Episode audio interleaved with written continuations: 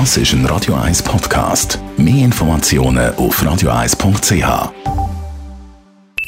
Die Morgenkolumne auf Radio 1 präsentiert von Jackpots.ch. Das Online-Casino der Schweiz. Jackpots.ch. So geht Glück. Einen schönen guten Morgen.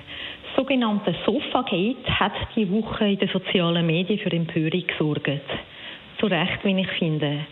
Beim Besuch von der EU-Spitze in Ankara hat der EU-Ratspräsident Charles Michel sich auf einen Stuhl neben dem türkischen Präsident Erdogan können setzen, während die EU-Kommissionspräsidentin Ursula von der Leyen weiter weg auf ein niedriger Sofa platziert worden ist.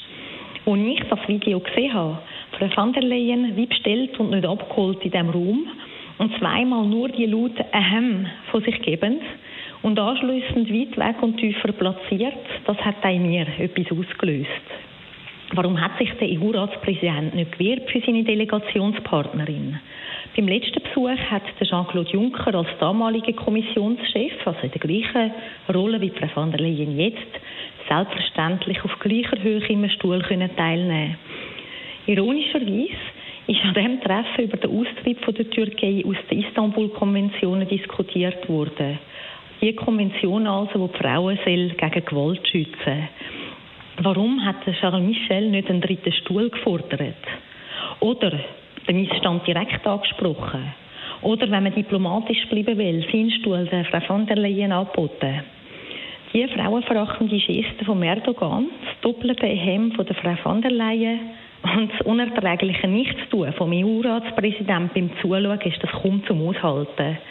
Und es ist schwierig zu akzeptieren, dass das im Jahr 2021 immer noch so abläuft und überhaupt möglich ist. Wir müssen das aber nicht länger akzeptieren. Und ich bin der Meinung, wir dürfen das auch nicht länger akzeptieren.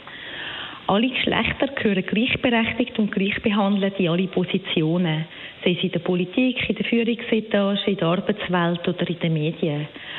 Und das schaffen wir nur, wenn es einerseits selbstverständlich wird, dass mehr Frauen in so Positionen kommen. Es wäre ja sehr interessant gewesen, zu schauen, was der Erdogan gemacht hätte, hat die Delegation aus zwei Frauen bestanden. Hat er beide aufs Sofa geschickt? So ein Machoid und frauenverachtendes Gebaren ist nur möglich, solange Frauen in dieser Positionen eine absolute Minderheit darstellen. Mit mehr Frauen in allen Positionen schafft man die Macht vom Faktischen. Sie hätten irgendwann einfach gar keinen Platz mehr alle auf dem Sofa, wenn sie genug wären. Andererseits braucht es genauso Männer, die nicht länger schweigen und die für Gleichberechtigung eintreten.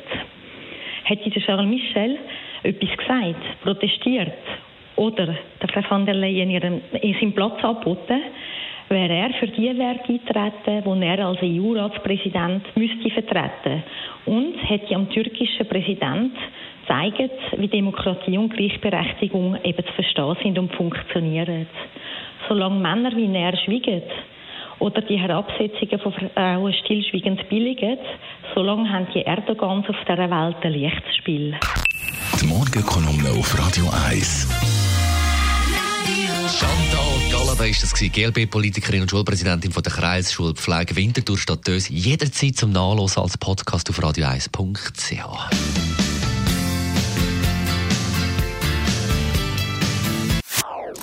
Das ist ein Radio 1 Podcast. Mehr Informationen auf radio1.ch.